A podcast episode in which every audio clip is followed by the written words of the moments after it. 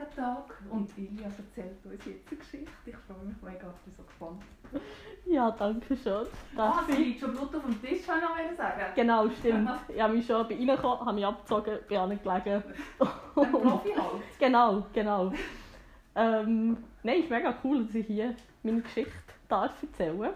Es gibt ja auch eigentlich einige, die mir in den Sinn kommen, die ich auch den Podcast habe gehört und die verschiedenen Episoden. Aber es sind auch echt so gewisse Ereignisse, die einem mehr in den Sinn kommen als andere. Ähm, bei mir ist es so recht klassisch etwas mit Liebe bzw. nicht mehr Liebe zu tun. Und zwar habe ich meine erste Beziehung ist so recht eine ernste und also ernste, einfach so eine lange und recht ernste gsi. Sie sind auch äh, zusammengezogen, ziemlich schnell eigentlich. Ähm, wo ich bin, wie alt bin ich dann gsi? Gerade 18 geworden. Also so sehr jung und und dumm. Nein, also nicht in allem, aber so bei gewissen Sachen. Ähm, ja, wenn ich jetzt zurückschaue, denke ich, also, ja, weggescheit war ich nicht, aber ich meine, es ist auch besser, wenn man die, die Erlebnisse selber macht, in dem Sinn. Mhm. Ähm, nein, genau, und dann eben sind wir, also sind wir recht schnell zusammengezogen und so, also es war schon super, gewesen. ich meine, es war gar nicht irgendwie so mega tragisch oder dramatisch, gewesen, aber für mich ist es so gegen so gegen das Ende, also als ich jetzt weiss, was das Ende war, dann habe ich es noch nicht gewusst, ist es für mich so eine mega so eine Routine geworden, wo ich wie gar nicht mehr wirklich so in dieser Beziehung war mit meinem Kopf, sondern einfach mehr so drin war, weil ich halt einfach drin bin und weil ich gar nichts anderes kennt habe. So ein in diesem Stil. Mhm. Und ich so wie gedacht, ja, also das ist jetzt einfach so und Beziehungen sind einfach so, dass irgendwie so nach einer Zeit hast du dich schon noch gern, aber auch nicht so fest gern. ist halt so, genau. Ähm, und so mein, ja, ist eben, nein, sind glaube gleich vier, so mein, ja, bin ich dann 22. Ähm, so mein 22-jähriger Ich war dann wirklich mehr so, gewesen, so alle, ja, ist jetzt halt so, wohnen noch zusammen. Aber eigentlich hatte ich schon völlig abgeschlossen in meinem Kopf. Also wirklich so, als ich dann erst später wie gemerkt habe, wie fest ich effektiv schon abgeschlossen hatte. Und äh, ich weiss noch, ja, dann irgendwie einmal ihre beste Freundin irgendwie so ein SMS geschrieben, so mitten der Nacht. Und habe so gesagt, ja, du glaubst, die Beziehung ist nicht mehr für mich, weil ich dann so wie eine, so einen komischen Klarheitsschub hatte. Mhm. Weißt du, wenn man doch irgendwie so wie aus dem Nebel rauskommt und ja. dann so bist, ah, so die Sonne scheint noch draussen und so. Und äh, ich habe recht, also ich habe einen mega guten Freundeskreis auch so wie aufgebaut, aber alles wenn ich da übrigens mega aus Atem töne, ist wegen der Maske und reden. Gleichzeitig. Okay, gut. Ähm, nein, ich habe einen mega guten Freundeskreis aufgebaut. Äh, also auch in Zürich, als ich bin, äh, nach Zürich gezögert Und das alles immer auch ganz wie bewusst völlig separat gehalten. Also ich bin auch immer mit diesen Freunden allein irgendwie weggegangen und habe mit diesen Zeug gemacht, ohne irgendwie ihn jemals drin zu involvieren. Weil ich das so wie recht, also eben wieder aus dem Nachhinein habe ich gemerkt, dass ich es glaube völlig bewusst habe gemacht. Weil ich einfach so wie auch Zeit verbringen ohne ihn. Dass mir aber wie nicht in den Sinn kam, dass ich ja generell ohne ihn könnte weiterfahren könnte. Also so der Schritt irgendwie weiter hat, äh, hat in meinem Kopf voll nicht, äh, ja irgendwie, habe ich nicht gemacht. Und er genau, habe ich eben das mal meiner besten Freundin so geschrieben und so seitdem ist dann so ein der Gedanke, mehr da gewesen, wo ich mich dann so ein selber so habe reflektiert und so. Und äh, hat es dann auch mal so gesagt, dass ich so nicht mehr 100% sicher sei. Und er ist dann wahnsinnig so ein aus der Woche gefallen, weil ich das alles so wie in, also in mir selber habe gemacht habe, also die, alle die Gedanken und so. Und äh, dann habe ich mal darüber geredet. Dann so gesagt, ja, also eben, wir fahren jetzt gleich mal weiter und so und schauen so ein bisschen, wie sich entwickelt, so in diesem Stil. Und dann ist so wieder erst Schritt von dieser Befreiung war, als ich dann mal in die Ferien gegangen nach Sardinien zu meiner Familie. Und ich bin dann allein gegangen. Weiss ich, ich glaube, er hätte irgendwie noch müssen arbeiten oder so. Und äh, dann bin ich einfach allein gegangen und bin bei meiner Tante daheim gewohnt für die Zeit. Und äh, es war, glaube ich, so die beste Ferien, die ich so wie jemals wieder hatte. Also so richtig, weißt du, so als ich so am Strand bin gelegen, völlig allein, weil ich schon am Morgen dort her konnte, weil mich ja niemand haben müssen anpassen musste, der irgendwie hat ausschlafen sondern nein, ich habe irgendwie am 7. Uhr morgen mit meinem Cousin müssen arbeiten auf sein auf seinen Töpfkumpen, der hat mich am Strand abgeladen, ich mit dem Tüchli und dem Buch und Sonnencreme. Und wer dort war, also denkt, ja, so das ist es. So genau das, dass ich wie so völlig egoistisch, weißt du, ja! es, ist wirklich, es ist wirklich so, es ist so eine, vor allem so ein starkes Gefühl, das ich jetzt noch so wie spüre, wenn ich daran denke, so das, und dann eben so die brennende Sonne und irgendwie, wie ich habe Musik gehört und einfach völlig allein war, irgendwie so Tag ein, Tag aus und einfach so happy wie, glaube noch nie. Wow. Und er ist, ist glaube er dazu gestoßen irgendwie so, glaube nach, wo, ich bin glaube drei Wochen, also ich war einen Monat unten, gewesen, äh, weil ich dann noch in der Uni war und noch schon lange Ferien hatte. und, äh, und ich glaube, er ist erst so nach Woche drei, so für die letzte, vierte Woche noch dazu gestoßen. Mhm. Und das hat mich, und ich weiss noch, so am, irgendwie so am Vorabend, bevor er, ist angekommen, hat mich das so angeschissen. Also weißt so, was mir dann natürlich wie mega leid an, weil ich dann denke, erstens mal, ich bin ja mega gemein, also so im Sinne von, er kann ja nichts dafür, also dass es jetzt wie mir so geht. Und dann habe ich gedacht, ja komm, nein, also reiße mich zusammen und tue jetzt irgendwie nicht so doof. Ja, dann halt immer so ein meine Gefühle so ein unter den Teppich, Teppich gekehrt, Ding, was natürlich auch nicht eine gute Idee war. Und dann wir noch so die Woche zusammen verbracht und so, war voll easy. Gewesen. Und dann einfach, äh, eben, habe nicht mehr so das, so fast das, äh, so, wie sagt man, ekstasemässige Gefühl von so Freiheit. Aha. Und äh, dann sind wir wieder zurückgegangen und dann irgendwie, glaube so zwei Wochen später hat es mir völlig ausgehängt. und, äh, und habe irgendwie am, äh, bin am, Sonntag, am Samstag noch hergegangen mit äh, zwei Freundinnen und habe bei dieser einen Freundin übernachtet, weil sie im äh, Zentrum neu gewohnt äh, von Zürich und ich irgendwie den Zug genommen habe. Und dann äh, bin ich dort übernachtet und irgendwie am Sonntag sind wir spät aufgestanden, haben noch Brunch gemacht und haben noch Leute zum Mittag eingeladen und hat sich dann so noch den ganzen Tag dran gehängt. Ich in dem natürlich völlig nicht daran gedacht, dass es vielleicht noch jemand anderes gibt, der den Sonntag mit mir verbringen würde. Und äh, und dann, als ich am Sonntagabend so daheim bin, habe ich ihm so gesagt, du, los, nein, so, geht nicht mehr. Und er ist dort dann wie noch einmal so ein aus der Woche gefallen.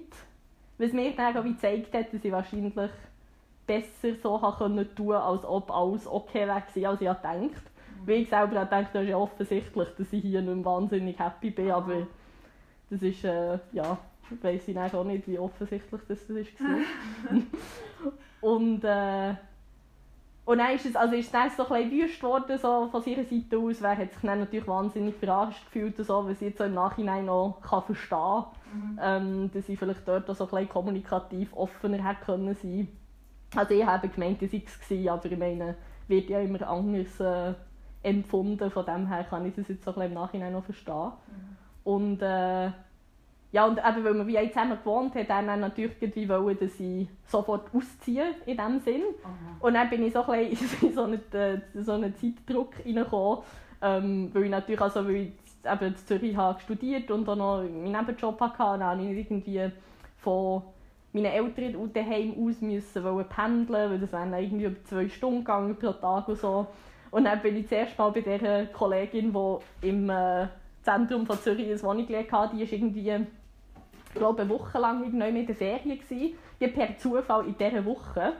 Und dann habe ich ihr so geschrieben, also gesagt, du lass darf ich in deiner Wohnung sein für die Woche. So, mhm. während ich irgendwie so eine Zwischenlösung muss finden muss. Und dann sagt sie, ja, ja, sicher. Und so hat äh, dann irgendwie, ich weiß gar nicht mehr, wie, dass sie mir eigentlich ihren Hausschlüssel nicht können geben oder so. Aber es hat so super funktioniert. Und dann habe ich mal so ein bisschen umgefragt, ob Leute irgendetwas kennen für ein WG-Zimmer und so. Mir war nämlich an diesem Punkt auch völlig egal, gewesen, wo sie gelandet Hauptsache Ding, Hauptsache Neumann. Äh, und er hat der Freund dann von einer Freundin von mir hat einen, Brü äh, ja, hat einen Bruder gehabt und der Bruder hatte einen mega guten Kollegen gehabt, der in Zürich eine Wohnung hatte und wo ähm, hat irgendwie so gesagt, ja, eben dort sind jetzt einer aus dem einen Zimmer raus und so und er äh, ja, kann ich mal fragen, ob ich dort könnte in das Zimmer rein. Und ich dachte, ja, sicher cool. Und so gehen wir mal schauen. Und dann habe ich mich mit diesem Typ getroffen und er ist mega, so ein mega herziger, normaler, junger Mann gewesen, so super.